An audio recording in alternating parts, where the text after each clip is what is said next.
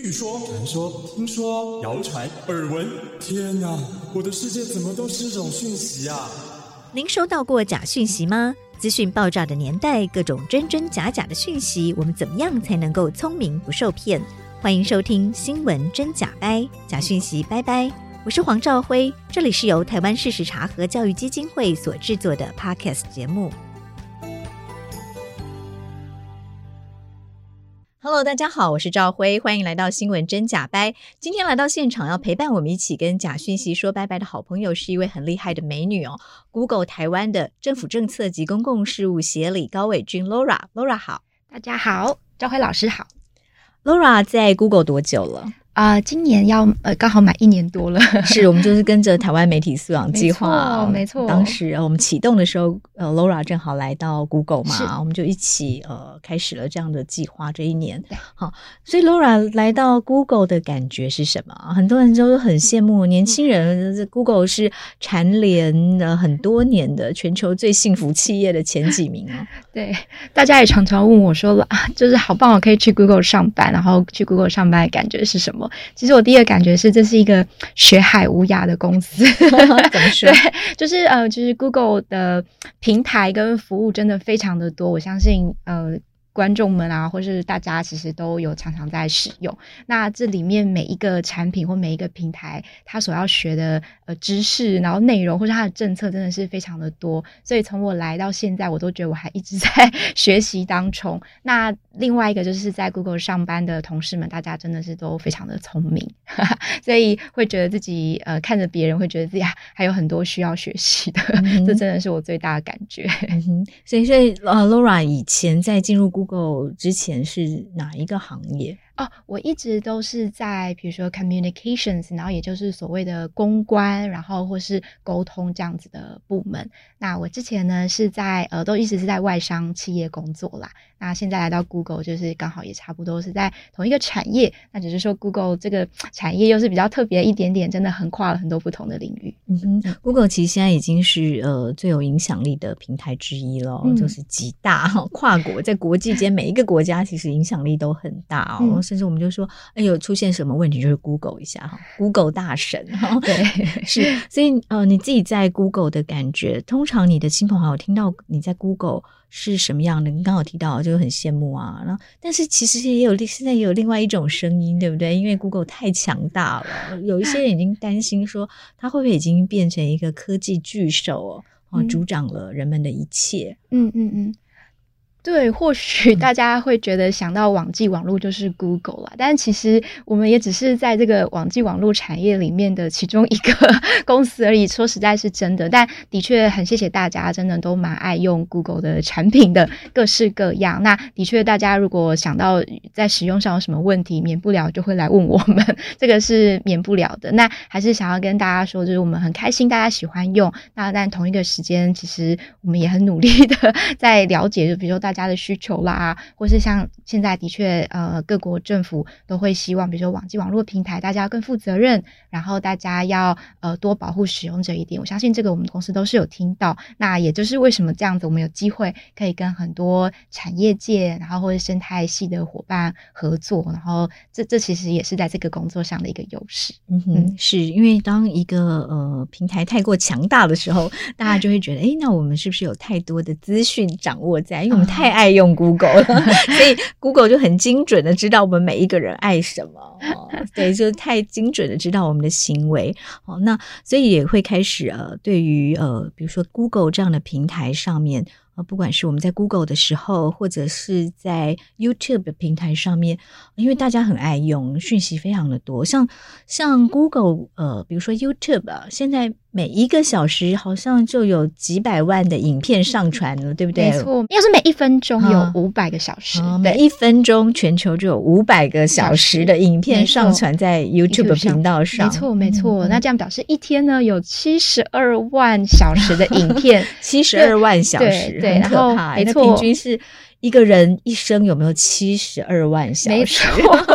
所以我们就常常开玩笑说，如果你要看完 YouTube 一整天被上传的影片，你要从一岁看到八十几岁，你才看得完，这只是一天哦。对，嗯、所以这个量真的是非常大。那更遑论就是这只是 YouTube，那 Google 搜寻上面其实就有上千、数千亿的呃，就是索引的页面在跑的，所以呃，大家可以理解到平台的内容，就是在平台上面内容是这么的多，那要做到控制好好的品质，让大家都可以看到好的品质，减少看到呃不好品质的内容，真的是一个还蛮大的挑战。对，这确实是一个呃挑战哦。就是说，当它的内容非常的丰富多元，那它当然有很很多的好处很多课程我们不用亲临现场去，哦，没错。很多自学的人呢，像我以前采访唐凤，他在当政委之前，他其实。很多东西都是从 YouTube 上学习的。我们现在也看到很多的自学者，我们想要学什么，去 Google How to 干嘛干嘛，都可以找到很多的资料。所以它是一个呃，就是打破教室哦，就网络无国界，对，很好的学习的或者我们搜寻资讯的管道。嗯、哦，对。但是就也有有心人哦，就是恶意的。哦，不小心，或者是甚至我们比较严重是恶意的，想要利用一个大家喜爱的、爱用的平台来散播假讯息。那所以这也是为什么各国会开始讨论出说，诶，那像 YouTube 啦、Google 啦，上面有一些假讯息，我们应该要怎么样要求社群平台负起更大的责任？嗯嗯，嗯，对，每分钟有五百小时的影片上传，所以你们怎么做好内容的？嗯。我们叫做某种程度的管控，嗯，但是这个其实有点为难哦，就是在言论自由跟呃假讯息的危害之间哦，因为假讯息其实也是侵害了人民的很多的权利哦，对，哦，包括。呃，我们知这追求知识真相的权利，知的权利其实就有折损哦。那甚至有的假讯息会危害到我们的健康，嗯，危害到我们的生命，嗯，哦，比如说疫苗、疫情相关的假讯息。那还有很多假讯息背后是有政治力量在操作的，嗯，它可能会影响到民主的政体，甚至有可能是国安危机，造成一个国家的危险哦，嗯，所有人民的危险。对，对，所以怎么在言论自由跟这些这么多的人权侵害、国安的危机当中，做一些平衡，我想这个你们也很苦恼。那我们也很想知道 Google 怎么做，又做了什么。没问题，其实我觉得赵辉老师讲的非常好，因为现在网际网络非常发达，大家真的是呃想要找答案或是有什么问题，第一时间就是去搜寻。那当然，呃，网际网络这么发达，好处很好，可以让这些创作者，那大家可以来发声，大家也可以很自由，甚至是呃免费的在网络上得到这些资讯。但是的确，就像你说，一体的两面，也是会有有心人士会靠着这样子的平台，他想要来有。恶意的，或是故意的散播这些不实讯息。那对每次讲到这个议题的时候呢，我们都还是要先回来了解一下 Google 的使命啦。就是 Google 的使命呢，其实是汇整全球的讯息、全球的资讯，然后供大众使用，使人人受惠。那在这样子的使命的。呃，核心的价值之下，最重要就是我们会很在乎，呃，使用者他是不是可以找到他最需要然后有用的资讯。那所以我们在呃，应该说维护我们我们产品平台上面内容的品质，很重要的有两个目标。第一个就是我们希望可以让大家多多看到高品质的资讯。第二个，我们要降低低品质的资讯被大家看到的机会。那在这样子的状况下呢，我们其实呃，就除诚如我刚刚说的内容真的非常的多，我们。真的很难，呃，就是做到非常的完美。那我们要尽力做的这个，让大家减少看到不不实的讯息，或者减少看到低品质的讯息，但是又不去侵害到善意的自由言论这一块界限。我们其实有一个很重要的指导原则，我们叫做四个 R。嗯、那这四个 R，没错。那这个四个 R，我先稍微跟大家分享一下。第一个 R 叫做 Remove，就是移除、移除、下降。没错。嗯、第二个 R 叫做 Raise，也就是提高。嗯哼，第三个 R 叫做 reduce，就是减少。嗯、第四个 R 叫做 reward，就是奖励。嗯、那第一个 remove，大家当然就是比较了解，说 remove 就是我们要移除这个内容，但是我们不可以平白无故移除它，所以我们会移除两种内容，一个叫做违反法律的。嗯、如果你有违反当地的法律，我们呃确认。真的是有违规了，我们一定会移除它。第二个就是违反我们在平台上面的呃，就是政策，或是所谓的使用守则，或是呃社群规范等等，嗯、就是每一个产品它可能会有它的政内容政策。如果你有违反了，例如比如说像是这个内容是呃真的是暴力、血腥。色情裸露，然后或者是真的是仇恨言论等等等，违反了我们这样子的政策，我们会把它移除。那第二个 raise 就是提高，嗯、也就是我们说的，我们会嗯、呃，就是依照呃，可能就是演算法这样子的规则来提高具有公信力、具有权威性或者具有专业性或是可靠性的消息来源，让大家在搜寻的时候，你可以优先看到这样子的内容。嗯。那第三个 reduce 减少，也就是有一些内容呢，它可能没有违法哦，它也没有真的违反了我们的社群守则，它就是一个违规边缘，嗯、可能就是呃不是那么恰当的内容，但它真的没有违规，我们会去减少让大家看到它的机会。嗯、第四个奖励，那诚如我刚刚说的，我们当然希望我们平台是可以让呃创作者自由的分享，那我们当然就是要鼓励这些呃在。呃，开发，然后呃，上传这些高品质内容的创作者，所以我们让这一些创作者，他可以透过我们的平台盈利，这对他们来说就是一种奖励。那变另外一种方式就是鼓励他们多多上传高品质的内容。嗯，所以大概是这些原则。所以 Laura 有提到，就是在平衡呃假讯息呃跟呃言论自由之间，Google 的四个。嗯、政策的方向哈，那我们可不可以一项一项来谈哦？没问题。我说 remove 移除哦，嗯嗯，当然违法就很明确嘛，各国的法规是怎么样？那是是呃有人检举，然后他举出说他违反，要用法院的判决来呃证明吗？呃，应该说，如果你有法院的判决，当然就是已经是非常好的证明，明确的，的证明。那呃，另外一个就是在检举的时候，你也可以写出他可能是违反了哪一条法律。嗯、那我们，你只要每每个人都可以检举，不管在 YouTube 影片上，在 Google 搜寻等等。那你只要检举了，我们就会进入后面的审核系统，嗯、会有人工来审核，说这是判别他是不是真的违法，嗯、违反当地的法律。当然，我们也会咨询内部的专家。嗯哼，所以你们内部有专家来做违法。与否，没错，违规处置不一定要到说法院判决，当然法院判决有可能 两三年以后才出来，然后这个假影片可能已经没错没错到处流传了。当然，哦，所以内部呃是会有法律的专家来判别，说这有没有可能构成违法？没错，嗯哼。好，那但是另外一个比较模糊的，就是平台政策。对，哦，这个违反平台政策大概通常是哪些类型？嗯，其实非常的多耶，就是我们 Google 每一季都有公布我们的透明度报告书，嗯、上面都会去很呃透明的让大家知道说，今年这一季我们因为违反了我们的社群守则，违反了我们内容政策而被移除的频道，嗯、而被移除的账号，嗯、而被移除的内容有多少？嗯、那他们个别是因为什么原因？比如说，他是因为垃圾内容，他是因为诈骗的内容，他是因为不实的讯息，或是他是因为我刚刚讲的呃裸露色情等等，就是这个比例我知道是一直有在变动的，所以可能大家欢迎大家可以去看我们的透明度报告书。嗯、那但是回到刚刚呃教会老师说，的确，比如这个内容政策谁来判定，就一样，就是大家检举了，那检举如果你觉得它是违反了我们的社群政策，我们里面也可以让你勾选，你觉得它是违反哪一块？比如说你觉得它是违反了垃圾内容，你觉得它是违反了啊、呃、色情这样子的项目，那你去检举之后呢，我们后面一样会有很呃严格的，就是有呃专业的团队，就是我们叫做违规处置的团队，他会去判断说，哎，你这一个你这个检举，它是不是真的成立的？嗯、那我们至于我们的社群守则、我们的内容政策，它都是有公开在我们的网站上面，我们上面甚至会举例说，哎，哪一类可能就是有违规，哪一类可能就是没有。那所以其实是会依照，而且我们的这些违规处置人员，他都会有一个指南，他们就会根据全球一致的呃标准来判定每一个检举。所以这个标准是全球一致，它不会因地制宜。没错，没 错。其实这也就是回到赵辉老师在说说，哎，就是是。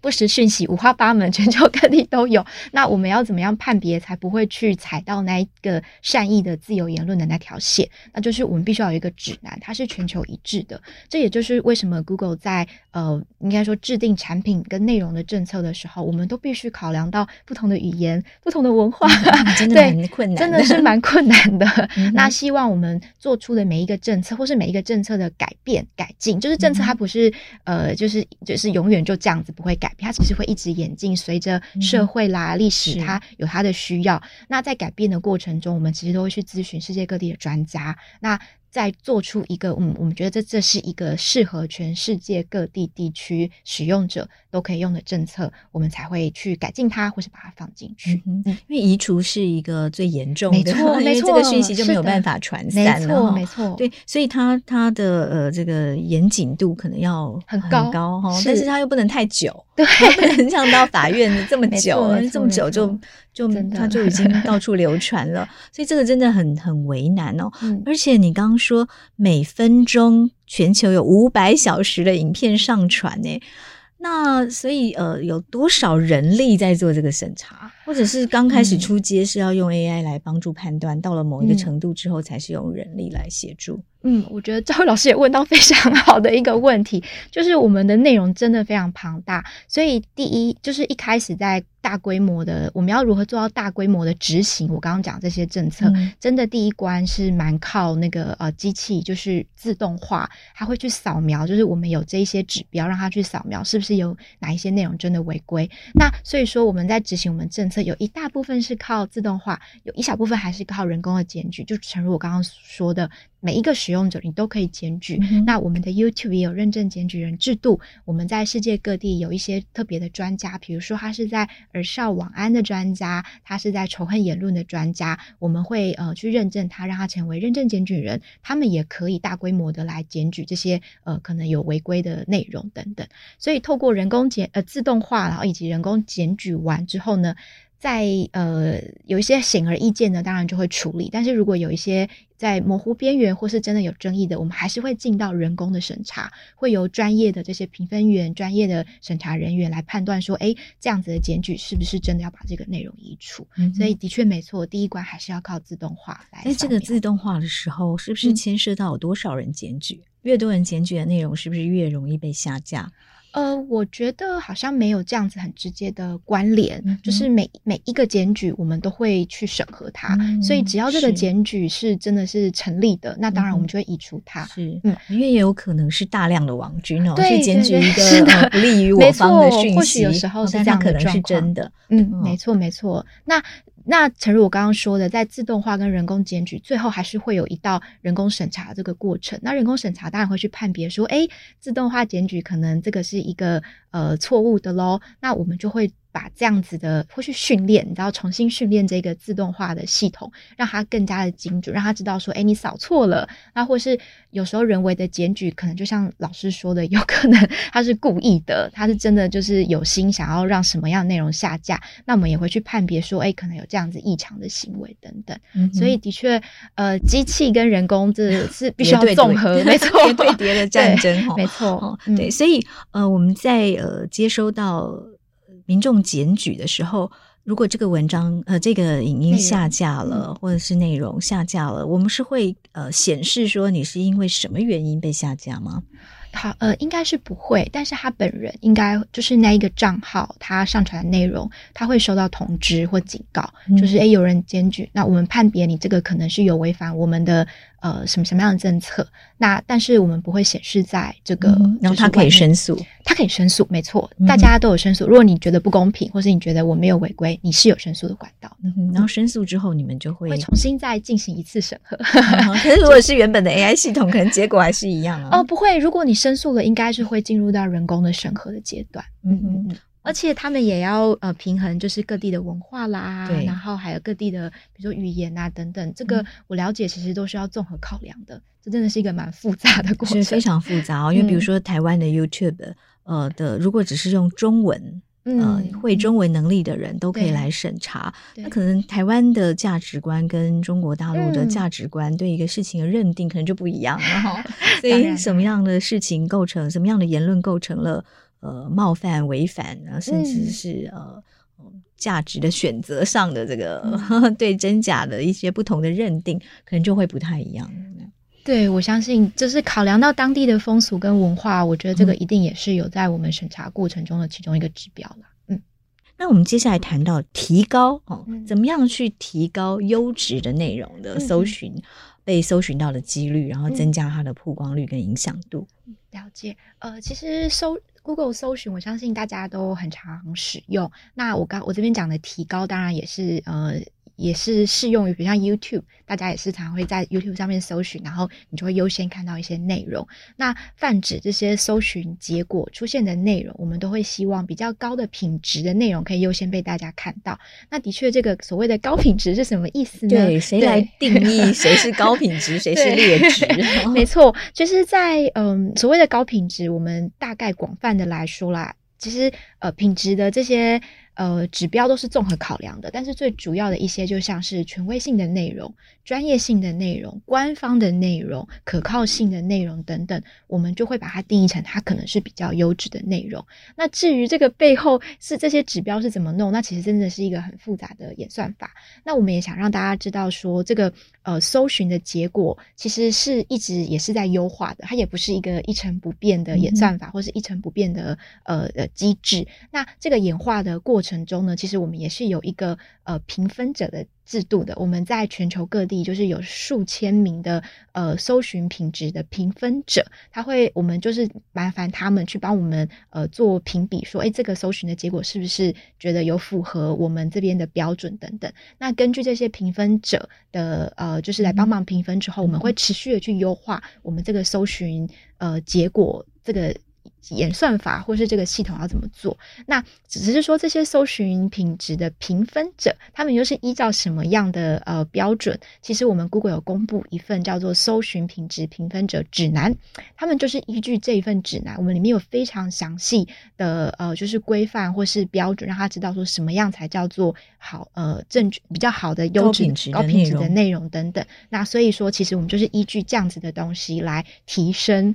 应该说，依据这样的机制，就是有人人工来帮我们评分，我们有一份指南，然后根据这些结果之后，我们再持续去优化，然后让大家的搜寻结果是越来越好。大家搜寻结果看到了呃最前面的内容，可以是比较符合你的需求，然后又是可靠的内容的。嗯、所以这就是我们所谓的 RACE 的概念，是就是 Google 会呃提高优质高品质的内容的曝光率跟被搜寻到的机会啊，让会减少呃嗯。呃非高品质甚至低品质的啊内容的流传哦，所以这个最重要的就是谁来把关哈，谁来评分，谁是高品质，谁是低品质。哦，你提到说呃，全球有几千位这个评分员，对，所以这个评分员不是 Google 的员工，是 Google 的另外找。那这个寻找评分员的标准是什么？是随机的，还是说要他具备某一种专业？我相信这个公司内部应该是有他们的标准啦。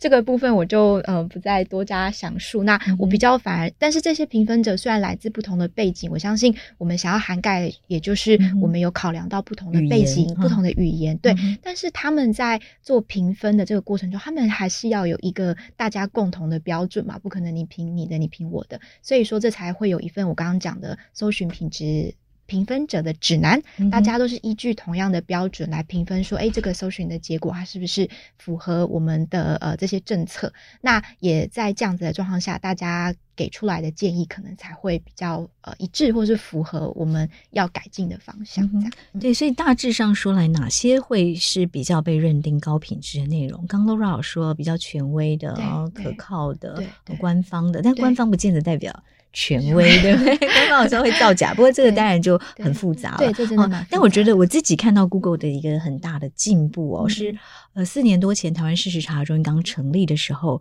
呃，我也去拜访了，嗯、然后就是 Google 哈对，那时候 Google 在台湾当然人还很少，哦但是当时我们就说，哎，我们一直跟大家说，收到可疑讯息要多 Google。啊，Google 相关的讯息，可是当时常常排在前面的都是内容农场的讯息 是、哦、所以我们也会跟大家说完说，你要 Google，你去 Google 几几次的时候，也会说你不要只看第一页，嗯、你要多看几页啊，嗯、哦，才有比较多的讯息。嗯、但这个同时，我们也当时啊，四年多前也在跟 Google 沟通说，我们有没有可能把呃比较正确的讯息。啊，排在前面啊，把比如说经过 IFCN 全球事实查核联盟认证的、嗯、呃查核组织的讯息放在比较前面。当时啊，Google 是觉得这个演算法是不能用人力来改变啊，因为言论自由。嗯，但是我们也看到这几这两三这两年来啊，啊，Google 已经。会有一个 review 的机制哦，嗯、把全球经过 IFCN 国际认证的查核组织查核到的讯息会放在 Google 的最前面，了解，对不对？所以，所以会让你在 Google 到相关关键字的时候，第一个最前面的会是经过国际认证的事实查核组织。所呃查核过的比较真实可靠的讯息，嗯、我觉得这个已经是呃对我们来说已经是一个很大的进步了哈。就从呃言论自由哦，一直到哎发现假讯息确实在全球造成了很大的危害，怎么样来在言论自由跟这个其他的人权保障之中做的一个平衡？好、嗯，这就是一个呃我觉得很棒的，看到这几年 Google 嗯、呃、有不断的在。在努力想要让这个平台，嗯，能够有更多呃，更符合大家的期待，嗯，对。对，但是就是呃，在这个提高优质内容的搜寻度，高品质内容的搜寻度，减低低品质内容的搜寻这方面，所以 Laura 可不可以再稍微透露一点哦？怎么样的讯息我们会认为是高品质？你刚刚有说这个嘛，官方啊，权威，那怎么样会降低所谓的？低品质的讯息，嗯。应该说，就还是依赖，当然一方面也是蛮依赖我刚刚说的这个呃搜寻品质评分者来协助优化。那另外一方面，我举个例子哈，比如说在疫情期间，我们就会尽量去提高这些官方资讯栏，比如说呃机关署啊、呃、指挥中心这边的网站，或是他们公布的新闻稿，让大家在搜寻相关的内容的时候，疫情相关的内容的时候，还可以优先看到这样子官方的报道，或是 WHO 的报道。等等，我们就会把它列为说，哎，这个应该是大家要先看到的。那至于这些呃违规边缘啦，然后或是低品质的内容，这个的确它复后面可能真的是有一个蛮复杂的呃演演算法 在在进行。这个我真的也没有办法很详细的说明。那不过我们想要做让大家知道是说，在网络这个世界，那为了应该说，其实照理来说，大家如果你想要搜寻的东西，它没有违法，它也没有违反就是我们的社群守则，你就应该要可以搜寻得到它。嗯、其实它不一定在第一页，对，其实它可能真 的不是在第一页，我们就会降低让大家第一时间看到的这个机会。那另外一方面，就是我们也会去减少推荐这种可能比较低品质，嗯、或是真的是在违规边边缘的内容。举例来说，像 YouTube，它在二零一九年的时候，它就有我们就有公布说，我们又会减少。推荐，因为在 YouTube 影片，你看到最后会有一个推荐，对，对不对？我们不会去推荐这些低品质的内容，对，所以这个也是一个做法。那或是在 Google 搜寻的时候，我们也不会，就是你在搜寻的时候，有时候他会推荐你，你打了几个字，他会建议你说你是不是想要搜寻什么，我们也会减少这样子内容被看到，或是。推荐你的机会，嗯、所以这就是我们在 reduce 这一块尽量做的努力。嗯嗯，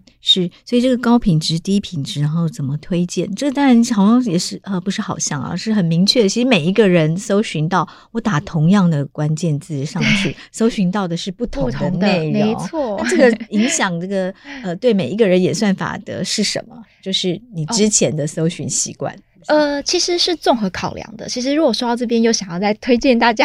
可以 Google 一下，呃，Google 搜寻如何运作，就直接打这几个字，你就会看到我们有一个页面叫 How Google Search Works。现在有中文版哦，非常刚好，今年度我们全部都有中文版，它里面就很详细的让大家知道说，第一个 Google 搜寻它是怎么样，你每天在这边打这些关键字，它是怎么样从世界各地的这些资料里面呃建成索引，然后跑到你的面前，然后推荐你说，哎，你可能会想要。看这些内容，那第二个就是刚刚赵辉老师说的，那这些搜寻的结果，它呈现它背后的这些指标是什么？那我们都想要跟大家说，其实都是综合性考量，有几个很大的指标是像是你所在的地区，然后或者是呃，那呃，应该说。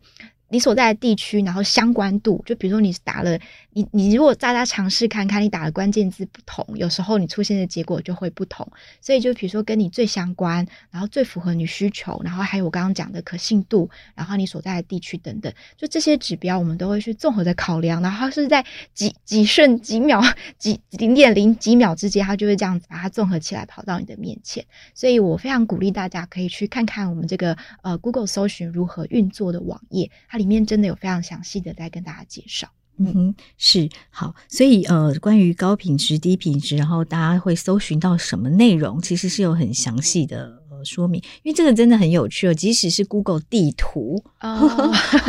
每一个人，比如说我们从教育电台到台湾大学啊，要怎么走？嗯嗯嗯，每一个人搜寻到的路线可能也都不一样，这有可能。所以这个这个这个中间这个人工智慧哦，他不晓得把每个人标签了哪些讯息，还蛮有趣的。对，欢迎大家可以真的是去看一下，这可能又是另外一堂课的时间，他真的是蛮专业的。嗯，是好。呃，这个之外，另外您刚刚提到说，怎么样鼓励优质的内容，然后呃维维持这个平台的呃搜寻的可靠度啦，呃，或是大家成为一个很好的呃资讯来源。另外还有一个是奖励优质的内容，对，好，reward 怎么奖励？嗯，其实 reward 大家最常想到就是我们 YouTube 频道，我们 YouTube 有一个啊、YouTube Partnership Program，就是合作伙伴计划。其实它其实就是让这些有符合 条件 的创作者，以后你就是可以透过 YouTube 这个平台上面盈利。那只是说这个盈利的标准啊，怎么盈利？呃，不好意思，可能还是要麻烦大家 去看一下我们的网页。但是我们在这边想要表达一个概念是说，像在 YouTube 频道上面盈利，它其实是一个特权哦，它其实特权。它其实不是一个，就是每个人都可以拥有的权利。为什么这样子说？就是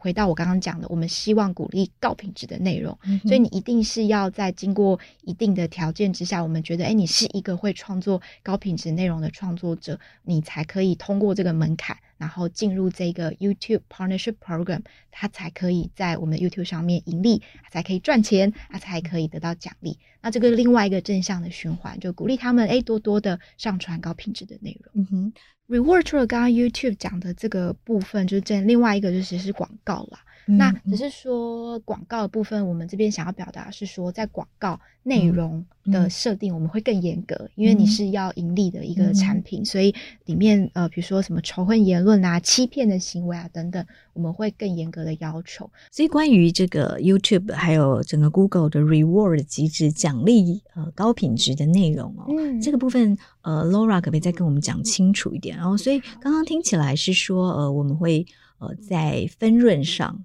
啊，就是呃，当他的点阅达到多少的时候，可能会有一些回馈。另外，其实还有广告，对不对？哦，对，呃，除了刚刚说的 YouTube Partnership Program，就欢迎大家也可以到我们网站上面去看更多的说明。那其实广告的确，大家在 Google 的平台上面下广告，然后透过广告赚钱，当然就是也是另外一种 reward 的方式。不过就是在广告的内容上面，我们的、嗯、呃内容的。内容的审查会更加的严格，因为毕竟你是透过这个产品在盈利嘛，所以这广告的审查是指广告本身这个内容，没错，比如说一个健康食品的广告，你们会去审查，没错，这个健康食品是不是有 过度的？也也也呃，对，应该是说我们一定是要符合台湾当地的法规。那另外一个，我举例来说，比如说金融广告好了，毕竟金融服务这是一个比较专业的服务，我们也不希望很呃，就是有不孝集团，没错，不孝人士透过这去诈骗，所以其实 Google 在今年也推出了，在台湾地区也特别推出了金融广告，必须先透过验证，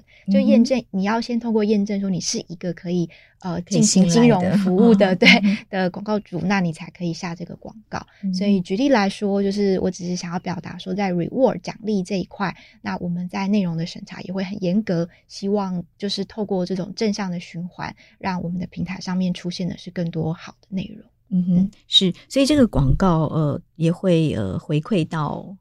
呃内容的供应者身上嘛，然，然后另外点阅数也会有一定的机制回馈到他们上面。哦，对，但是呃如果一个怎么样的内容是 Google 会觉得说可以呃被奖励，你刚好就要高品质的内容嘛，又又又回来了，就说哦，所以高品质啊、呃、跟低品质其实这是一个关键，对不对？呃，被讲应该是一个一个呃内容生产者，他可以知道自己是不是符合这个所谓高品质的定义吗？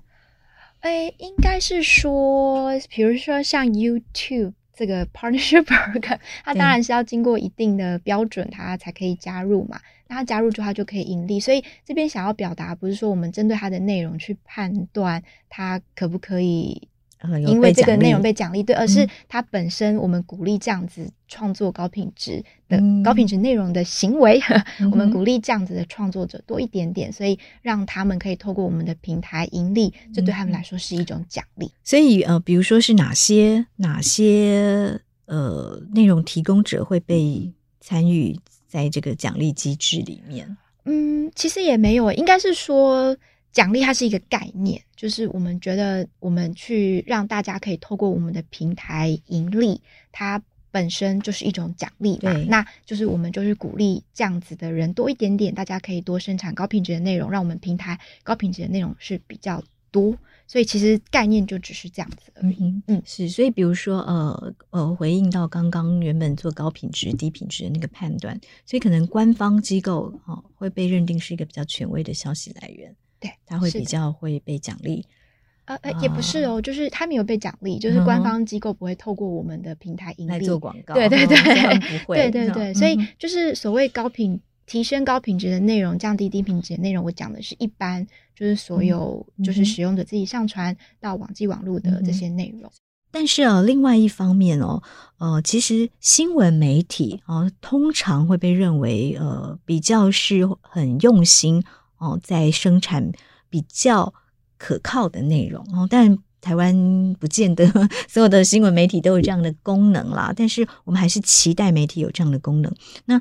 呃，所以新闻媒体他们最近也会开始觉得说，诶，我都是免费的，把我的内容放到平台，不管放到脸书、放到呃 Google、YouTube 上面，但是好像大部分的广告收入都到平台方了。那新闻媒体很费力的用大量的资源在产制内容啊，可是好像平台就是免费的得到这些。讯息在上头，所以各国开始在讨论说，呃，新闻媒体怎么样跟社群平台有更公平合理的议价的空间跟分润的机制。这个在台湾 Google 这边的态度是怎么样？呃，这真的是嗯、另外一个议题啦。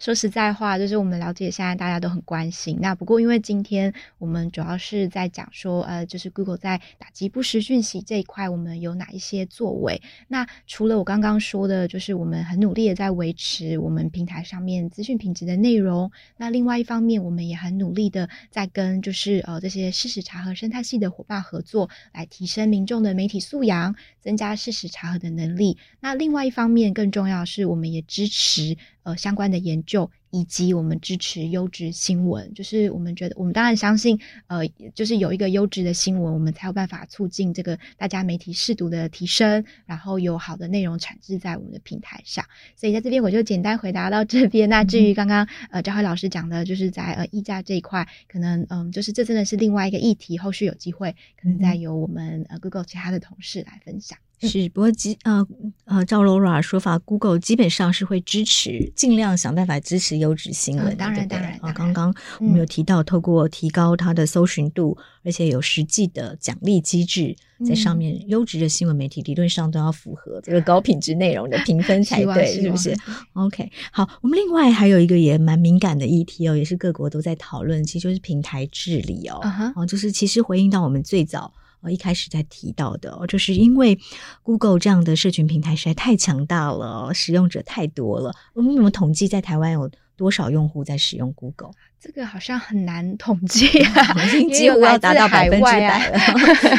对，是，对，因为所以它的影响力实在太庞大，已经远胜于所有的新闻媒体了。所以大家当然会更期待说，呃，这样的社群平台啊，呃，搜寻引擎啊，它可以。呃，扮演更多的、发挥更多的社会责任哦，所以怎么样来监理、监管社群平台？这个平台治理的部分，不晓得台湾 Google 这里的态度又是怎么样？嗯。好，就是我们当然了解说，现在世界各国的政府当然都呃有希望可以更积极一点，然后让呃平台上面的内容大家可以更负责任，然后呃避免就是使用者受到伤害。那就是我们很了解有这样子的趋势，我们也相信说，呃数位平台应该要负起更多的责任。那只是呃在这个。所以应该说，严格来说，我们是觉得，哎，欢迎有这样子的趋势，有一个大家一起来建立一个游戏规则。不过，在建立这个游戏规则的过程中，我们呃其实是希望，呃，世界各国的政府或是台湾的政府，我们可以呃建立起一个具就是具通盘考量的公共政策。那在这个过程中，当然就免不了对话。所以呃，我们就作为平台，数位平台，我们是蛮乐于跟政府对话，跟台湾政府对话。希望在政策制定的过程中，我们也可以分享我们的看法。或是我们的建议，尤其是我们在世界各国可能都还有呃其他的例子啦，可以跟台湾政府分享。我相信这部分我们是保持着蛮开放，然后也想要积极合作的态度。嗯哼，对，因为平台的治理其实也相当的困难哦，嗯、就是包括言论自由的管控哦。对，然后各个、啊、各个呃平台的产品的形态其实也都不一样，刚 Google 就有非常大 的差异了。是的，是的，对，所以其实真的是有蛮多需要考量的地方。那我们很乐于跟嗯，就是不管是台湾政府或是学者专家对话，然后大家一起去建构出一个真的是比较呃考量的比较完善的一个公共政策。嗯，对，因为我们当然呃觉得社群平台它必须要负有一定的社会责任，我想这个平台也有意识到。当然，哦，对，那呃，但我们也不希望说被政府一管控之后，这个平台变得很难用，哦，那 大家也就丧失了一个生活上的好伙伴。哦，但怎么样让平台可以发挥它正面面的价值，然后让负面的影响能够减低，让政府当然应该也蛮苦恼的。当然，我们当然也期待，呃，政府业呃数位平台的业者跟民间哦有更多的对话，然后讨论出一个呃让这个平台也很好用，哦，那但是啊呃也能保障言论自由，但是也不要过度侵害人们的其他权利，嗯，哦。哦，然后又是一个比较公平的，嗯，对所有的使用者公平，但对业者也要公平哦。在呃这些种种的考量下，能够有一个好的呃平台治理的政策出来是好。那呃接下来我们想要了解一下，像选举哦，嗯、最近选举，那台湾其实很快呃刚选完，那两年后哦又要选举了。其实那 Google 这样的强大的平台，在选举的议题上，我们怎么样维持选举的公平性，嗯，了解，就是嗯，其实我们知道选举真的是一个还蛮重要的民主的活动。那在这个我们如果可以去维持这个呃选举 过程中，你看的廉政，然后的呃让民众都可以拿到正确的讯息，我们相信我们也是在维护呃民主的制度。所以其实在，嗯，Google 其实不是只有在选举期期间我们才维护 我们的内容。所以陈如刚刚前面其实讲了非常的多，我们的四个 R，我们怎么样做？呃，就是在我们平台上面维持高品质的内内容，这个是全年无休一直都在做的。那在选举期间，当然可以简单扼要来说，大概有两大点。第一大点是说，我们会尽量去帮助选民，帮助选民什么呢？我们要帮助选民多多获得高品质的资讯，正确的资讯。所以，因为我们知道在选举期间可能会很多针对，诶，如何投票。投票程序、投票日、投票所之类可能不实的讯息在散播，那所以当民民众他们有问题，他们要搜寻的时候，可能就会到我们的平台上面来。那我们们希望我们平台优先呈现给他们的，就是会是比如说正确的选举日，去哪边投票，然后选举的程序等等。那至于第二点，就是我们就会尽量避免我们平台被滥用。嗯、那其实避免我们的平台被滥用这件事情呢，我们一样是全年 无休二十四小时都在做的，并不是只有在选举的期间。嗯、那所谓避免我们的平台被滥用，也就是比如说，呃，我们很多平台是使用者可以上传他自制的内容的，比如说像在 Google Play 上面的应用程式，嗯、在 YouTube 上面等等。那这边当然就是会回到我刚刚讲的，只要它是违法的，有违反我们的呃社群守则政策，我们当然就是经检举我们或是我们的大规模侦测会去把它移除。那另外呢，Google 也有一个叫 Google 威胁分析小组，嗯、英文叫做呃。Threats Analysis Group，呃，简简写叫 TAG，这个 Tag Group，他们就是全年无休的在侦测这种协同性影响或攻击的行为，嗯、所以他们其实是全年无休的在看，呃，全世界可能五十多个国家，然后两百七十多个有可能政府支持的账号，他们在做这些协同性的行为，而且他们是每一季他们都会公布说，因为什么样的。应该他们发现了什么样的行为，所以他们终止了几个账号、几个 YouTube 账号、几个呃 Google 的账号等等。其实这些资讯都是有公开的，我们也很欢迎大家可以到我们的网站上面去看。嗯、那 Laura 刚刚讲了两百七十几个账号是什么？呃，比如说政府。支持的，就比如说我们会去侦测，有一些账号可能它是真的是有一些呃大规模的政府势力在支持，然后做一些恶意行为的账号。所以你们已经呃监控出这一群，抓出这一群账号，里面大概是两百两百七十几个，两百七十几个。对对对，这个我相信这个数字可能会持续的在改变或演进啊。对对，那这边是我们有公布看到的，那些账号也并没有让它停权，然后只是用监控。不一定哦，应该说不一定，而是就是我们的威胁分析。析小组每一季的报告上面都会说，我们可能呃停权了几个账号，停权了几个 YouTube 频道，因为什么什么原因等等。嗯、你这两百七十几个是指 YouTube 频道吗？呃，不一定，他这边讲的是由政府支持的账号，嗯、可能是广泛来说的账号。对对，对，才两百七十几个。我相信，我相信这个可能是呃，可能是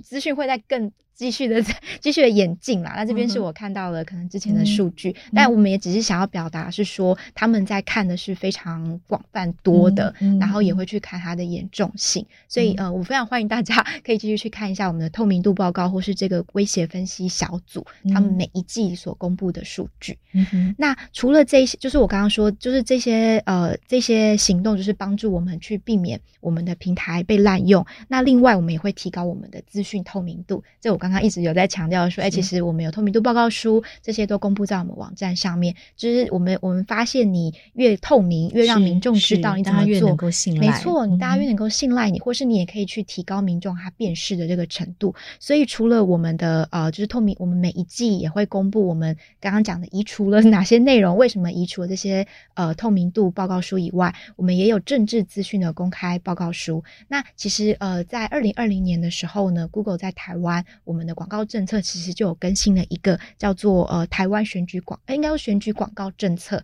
这个选举广告政策呢，也就是只要有广告主，你要下选举广告在 Google 的平台上，嗯、你就必必须先经过 Google 的验证，你才可以下。那你所有呃就是下广告的这些资讯也都会被我们公开在我们的透明度报告，大家可以知道哪些人下了哪些广告，嗯、哪些人花了多少钱下广告，那或是下了广告的长度有多长等等。所以这些都是公开，嗯、希望。让大家在选举期间都可以，除了避免民众看到这些呃低品质的资讯，我们也公开很多的资讯，让大家来判断。嗯哼，是好。那另外呢，呃，关于呃，刚刚 Laura 也有提到 Google，但在很多方方面面有做了一些努力哦。但是呃，其实更重要的是媒体素养？要回归到每一位呃使用者。自己的媒体素养，那当然，台湾事实查核中心这边也很感谢呃，Google 哦，有赞助了一百万美金哦，让事实查核中心可以扮演一个角色，来串联起呃全台湾事实查核跟媒体素养相关的伙伴哦，包括呃呃全国的社区大学，然后，包括了媒体观察教育基金会啦，优质新闻发展协会啦，或者是 MicroPen 啦，呃假新闻清洁剂啦，还有正大的媒体素养研究室。啊，等等的单位一起来，呃，共同的想办法提升台湾民众的媒体素养。那为什么 Google 会愿意呃做这方面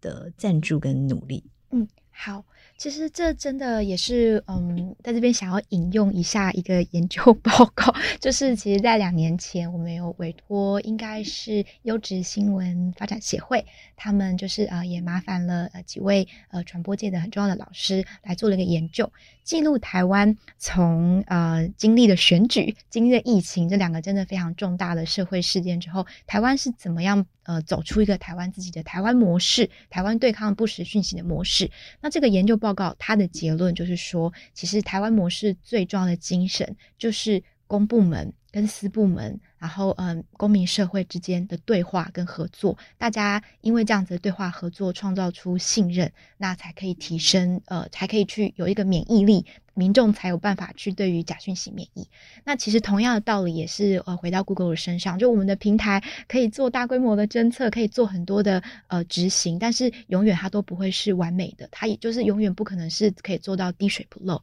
所以更重要的是，我们让民众他可以是第一线的守门员。当他看到了一个讯息，收到一个讯息的时候，他有这个呃辨辨识度，或是还有这个媒体素养来呃可能再想一下说，诶，这是不是我值得传？出去哦，那或是他可不可以去自己也稍微做一下事实查核？那我们发现这样子的能力才是最重要的。那也就是因为在这样的契机之下，其实我们在三年前就在这个去年这个一百万的计划之前呢，就开始陆续跟比如说像台湾展翅协会、台湾事实查核中心、社区大学、假新闻清洁剂、MicroPen 合作，几乎是全学龄的，从儿童的呃上网的安全、儿少的呃网络安全，然后一直到成年人。的呃，就是媒体试读、事实查核，然后到假新闻清洁剂，真的是站在呃、嗯、草根的草对，站在庙口，嗯、然后站在公园，对，跟阿公阿妈们用他们可以理解的语言，呃分享什么是假讯息，你要怎么辨别。那从这些小小的计划里面，我们就发现说，这真的是一个值得投资的呃的专案，它会是值得投资、投值得做的事情。所以也在去年的时候，真的也很谢谢台湾事实查核中心接下这个 很辛苦的工作。那呃，由 Google 旗下的慈善组织 Google.org 就是捐助一百万美金给台湾事实查核中心，然后动员真的是全台湾事实查核生态系的伙伴，大家一起来进行这个为期三年，然后推广媒体素养，然后事实查核的计划。那我们相信这个是持续做，它才有办法提升台湾民众的免疫力的。谈到媒体素养哦，其实我们不可能靠任何一个组织、任何一个社群平台哦，就要负起百分之百的责任，说，呃，你就是要呃完全的杜绝假讯息啊。即使事实查核中心呃在查和争议讯息，其实也是有它的呃界限跟呃局限哦。嗯、然后呃，事实查核中心就算从原本的两三个人到现在十几人，还是很少啊，也不可能查完全部的假讯息。所以真的还是要靠每一位人民哦，自己提升自己的。呃，数位识读的能力跟媒体素养哦，它才是根本的解决之道哦。就像是我们打疫苗哦，来对呃病毒有一定的抵抗力哦。那当然，呃，媒体素养其实就是我们面对数位世界的呃疫苗。嗯，对。那 Google 这边也是哦，像假讯息的样态太多了哦，对，所以。我们也很难说，呃，把百分之百的责任放在平台上。是没错，就是像赵辉老师说的，因为呃，数位平台的类型很多，在上面的内容更是五花八门，所以我们相信不实讯息，然后所谓的错误资讯这样子的样态会越来越多。那的确真的没有一个很完美的解决方法，可以一次就解决所有的问题。真正要靠的还是所有使用者，就是平台。当然，我们会努力的。继续改进我们平台上面的服务，那使用者大家也是要呃持续的提升这样子的媒体素养、素位识读，让自己都有辨识假讯息的能力。那这一块就是真的，我们非常仰赖跟这些公民团体，尤其是像台湾事实查核中心，然后还有这些呃台湾所有事实查核的伙伴们，大家一起来努力。嗯哼，对，还有媒体素养的很多 NGO 组织，是的，是的，是的，一起哦，都才能够像刚 Laura 说的，我们方方面面。哦，突破同温层，从呃小学生、中学生、大学生到社会人士，然后到高龄人士啊，没。错。对，那当然，呃，台湾也很谢谢 Google 的这个赞助哦，所以这个媒体素养的成果，虽然我们才一年，但是其实也被国际间看到了，嗯、所以包括邀请我们去呃奥斯陆的这个全球事实查核的论坛上，嗯，来发表在台湾的经验。哦，当然我们也很期待说，呃，这样的经验。像我们现在才第一年嘛，对，呃，两年、三年之后可以做得更好，是，然后甚至成为全球的典范。当然，当然，嗯，好，谢谢 Laura，谢谢，谢谢赵辉老师，谢谢收听新闻真假掰，这里是由台湾事实查核教育基金会所制作的 Podcast 节目，我们将陆续邀请各行各业的朋友来畅谈媒体议题，陪您一起增强对假讯息的抵抗力，让我们都能和假讯息说拜拜。欢迎您订阅留言，告诉我们您的意见和观点。如果您喜欢这个节目，别忘了给五星好评，也帮我们多多分享哦。